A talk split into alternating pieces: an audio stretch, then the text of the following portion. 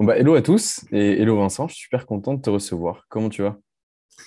Euh, ravi d'être avec toi aussi, ça va très très bien. Podcast franglais, on parle de personnes, de leur histoire et l'impact que le sport a eu dans leur vie. Le track inconnu.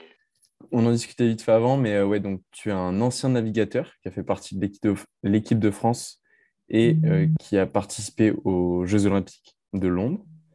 Et maintenant, tu t'es reconverti en tant qu'entrepreneur euh, en co-créant la marque Meltonic.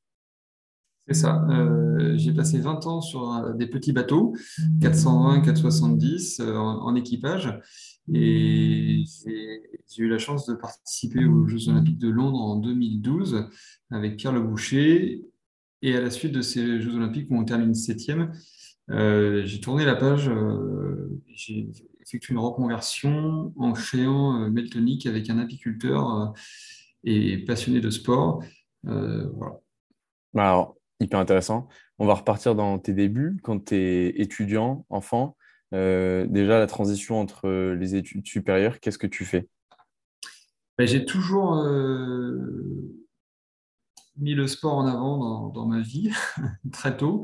Donc, euh, touche à tout, un multisport, euh, d'abord sport collectif, et puis euh, euh, d'abord le hand, en fait, hein, qui, avait commencé à bien me passionner. Et la voile est venue se rajouter au hand, et j'ai fait mon choix euh, par, par affinité. Donc, toute ma scolarité a été avec un, temps de déplacement et de navigation assez conséquent. Et de plus en plus, hein, jusqu'à l'après-bac, euh, où là, j'étais carrément, comme maintenant ça, ça se fait beaucoup plus, euh, avec des aménagements d'emploi du temps, Mm. euh, pour pratiquer sa, sa passion. Et Et donc, à ce moment-là, en après-bac, tu fais une spécialité, tu vas en fac, qu'est-ce que tu fais exactement? ben, je voulais continuer, enfin, du coup, on était déjà en, en équipe de France, et puis je, Euh, je, voulais, euh, enfin l'équipe France Junior, je voulais euh, bah, continuer à gravir les échelons. Et donc pour ça, j'ai eu des aménagements d'emploi du temps. Donc j'ai choisi des études qui me semblaient me correspondre dans, dans la technique et dans les matériaux à Carquefou, à l'IUT de Carquefou. que- Donc j'ai fait trois ans au lieu de deux. Et puis, j'ai continué ensuite à, des études sur une année de licence commerciale sur Saint-Nazaire, donc pour avoir un bac plus 3 du coup euh, à l'époque. Euh, donc une formation assez courte parce que je voulais euh, bah, travailler aussi assez vite. Et puis faire à la fois du commerce et puis ma passion, la voile. Ok. Et parce que justement, c'est la fédération qui aide les jeunes euh, en créant des aménagements, comme ça, les emplois du temps Oui, aménagés. Alors, il y a, 10 ans maintenant, bah, c'était un peu moins, euh, je pense, en place qu'avant, mais quand même, hein, ça a commencé à bien bouger. Donc, euh, à l'époque, ça s'appelait des, CIP, hein, des contrats d'insertion professionnelle. Donc, chaque société pouvait aider les sportifs de haut niveau en leur allouant du temps de mise à dispo, et c'était euh, financé par l'État et, la région. Donc, deux, deux organismes qui, du coup, indemnisaient la société des absences du sportif. Et alors, en général, en en début de préparation olympique, donc euh, 3-4 ans avant, on parle de, les- de 40 ou 50% de mise à dispo. Et puis, bah, plus on se rapproche de l'échéance, plus le sportif est dans les clous, euh, plus euh, ça va vers un 100% de mise à dispo euh, la, dernière année. Et, euh, sur toute ta carrière de sportif, donc euh, étant jeune euh, en équipe de France jusqu'au JO de Londres, euh, je suppose que tu as eu des doutes. Est-ce que tu aurais une anecdote à nous raconter euh, par rapport à, ça? Et comment tu as su surtout euh, la surmonter? Euh, bah, écoute, 12 années de 470, donc avec Pierre, euh, on en a connu pas mal des aventures. Euh, des doutes, oui, on a eu un sacré doute quand en 2008, pour les Jeux de Pékin, on pensait avoir euh, bah, performé et rempli les critères. Et du coup, quand on nous a annoncé qu'on n'était pas sélectionné, bah, ça a été dur. On a eu un sentiment d'injustice, mais une fois la, bah, la, déception passée, on a, été aidé euh, l'équipage sélectionné pour euh, essayer de les mettre à fond et dans les meilleures dispositions pour euh, faire une médaille.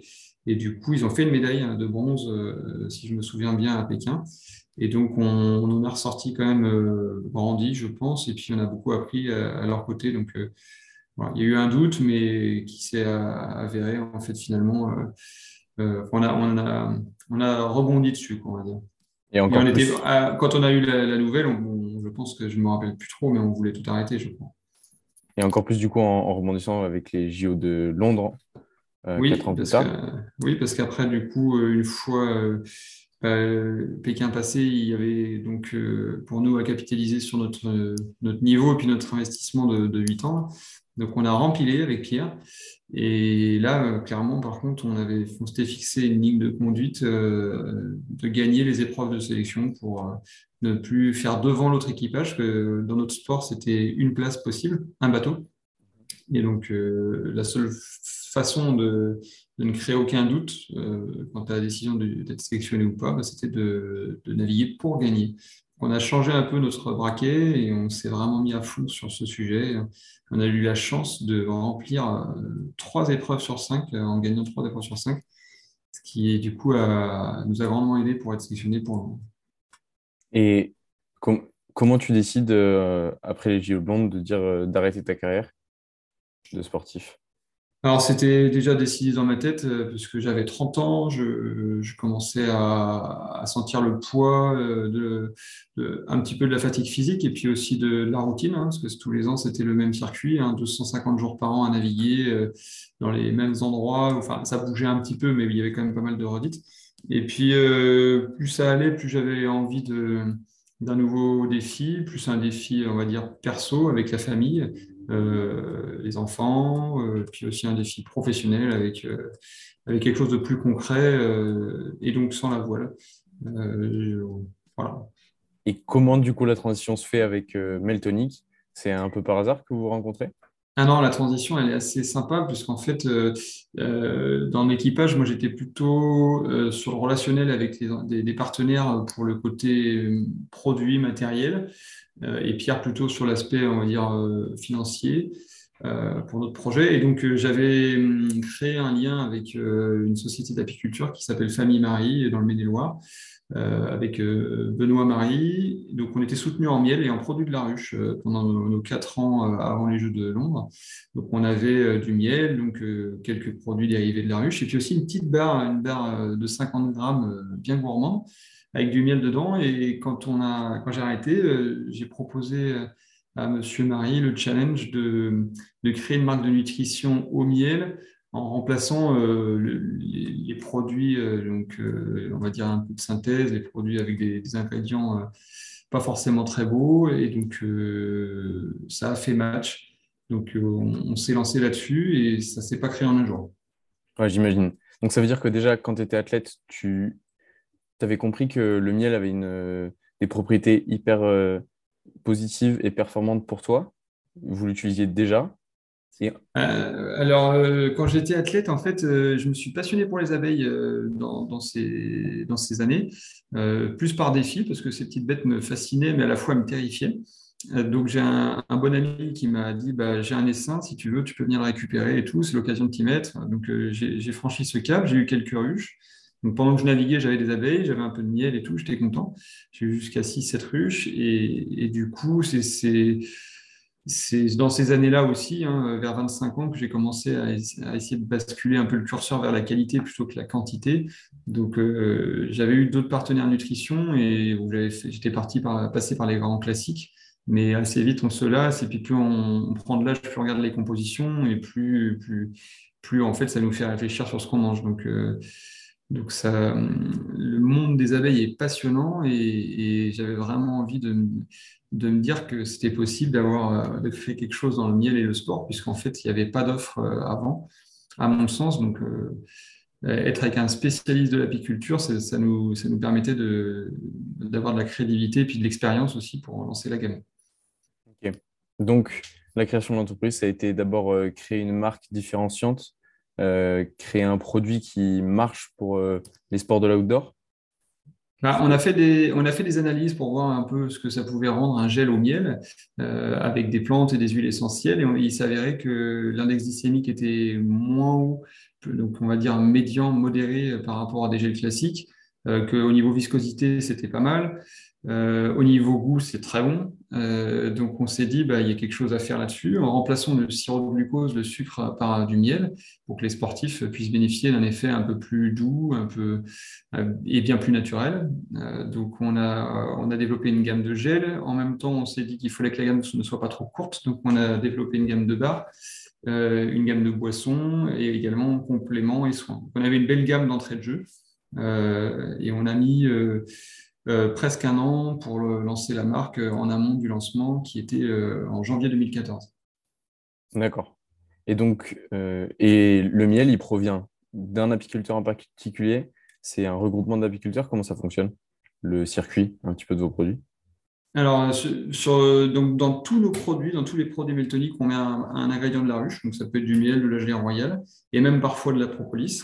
Également des plantes ou des, racines ou des fruits. Euh, pour la partie miel gelée royale, on essaie de, du coup de, on est passé sur du bio hein, avec les années. Avant, on était sur un miel traditionnel, mais euh, notre, marque a évolué vers le bio.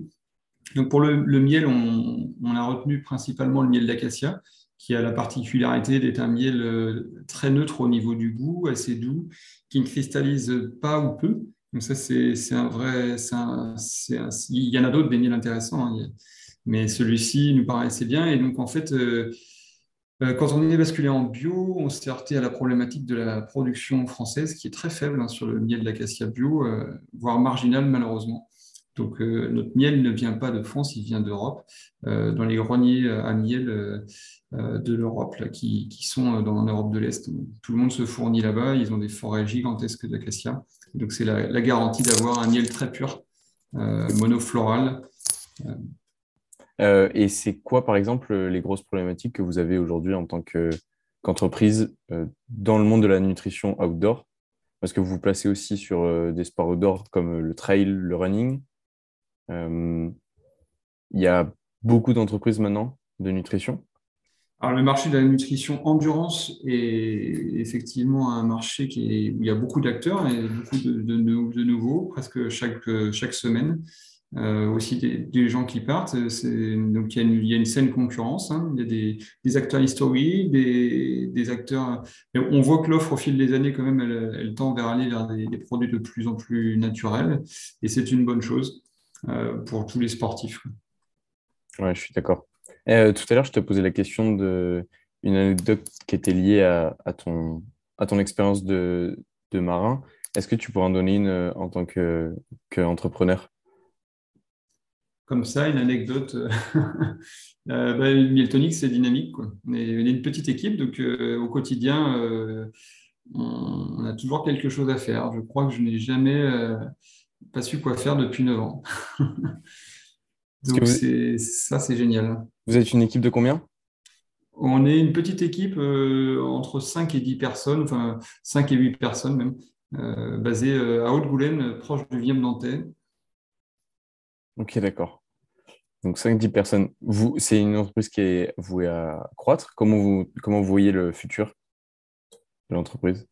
Ben c'est, c'est, une marque du coup qui, qui évolue depuis sa, sa création, mais euh, positivement. Hein. Donc, euh, l'objectif, c'est d'être dans l'endurance. Hein. On n'est pas du tout dans, la, dans le fitness euh, ou dans les sports de salle, musculation et autres.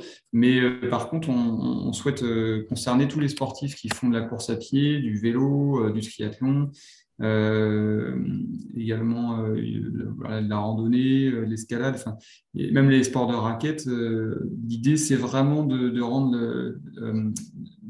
notre offre très simple, euh, beaucoup plus euh, accessible en termes de compréhension en lisant les packaging, et puis aussi euh, efficace parce que digeste, et, et puis gourmande parce que les ingrédients sont, sont sympas. Ok.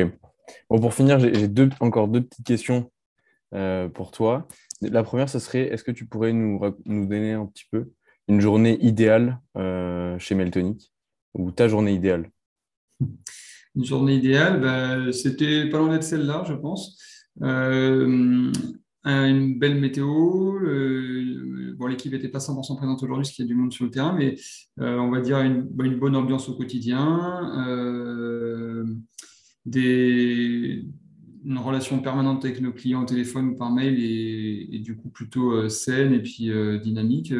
un petit footing entre midi et deux avec l'équipe, de la bonne humeur. voilà, ça c'est c'est le top. Et puis c'est vrai que je n'en ai pas parlé avant, mais on, a aussi une posture euh, de marque engagée.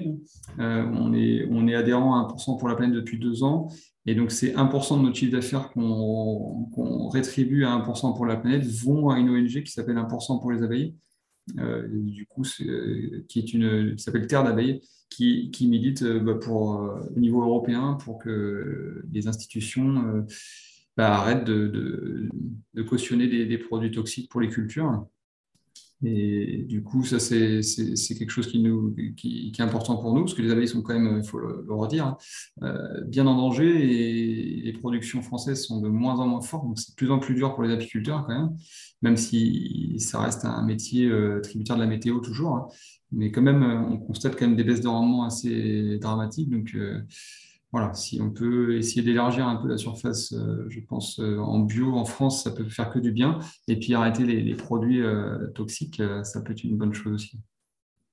Ouais, justement, c'est grâce à des entreprises aussi comme vous qui donnent pour le climat et pour ce genre d'association, qui permet aussi de faire changer les mentalités. Bah, nous, on fait vraiment un tout petit geste, hein, mais c'est vrai que si tout le monde fait un petit geste, ça peut faire quelque chose d'un peu plus gros. Donc c'est, on est dans cette dynamique-là. On a aussi des actions dans l'année où on va, les clients qui passent des commandes vont euh, bah, indirectement euh, nous aider sur des opérations de reforestation. Euh, enfin, on essaie juste de faire des petites choses de temps en temps, comme tout le monde fait, hein, beaucoup de gens font. Ouais, je vois, super, trop cool. Et pour finir, du coup, ma dernière question, c'était est-ce que tu aurais un livre à nous recommander qui t'a marqué? Oui, bah alors du coup, j'ai effectivement un livre, et c'est pas celui-ci, c'est marrant parce que j'y repense de temps en temps, et c'est un livre que j'ai beaucoup aimé. Euh, donc, il s'appelle Papillon. Euh, c'est un livre qui est sorti en 69, qui n'est pas tout récent. Hein. C'est un pavé, il fait 1000 pages, euh, et en fait, c'est une autobiographie d'Henri Charrière qui raconte l'aventure d'un prisonnier envoyé en Guyane et, qui est en fait emprisonné à tort et qui s'évade. Et donc, euh, c'est une sacrée aventure parce que c'était il y a longtemps et euh, la forêt amazonienne, la nage et tout ça, à l'époque, c'était quand même, euh, quand même encore plus exotique que maintenant. Donc, ce livre m'a beaucoup plu. Mais il y en a d'autres. Précurseur de l'aventurier. génial.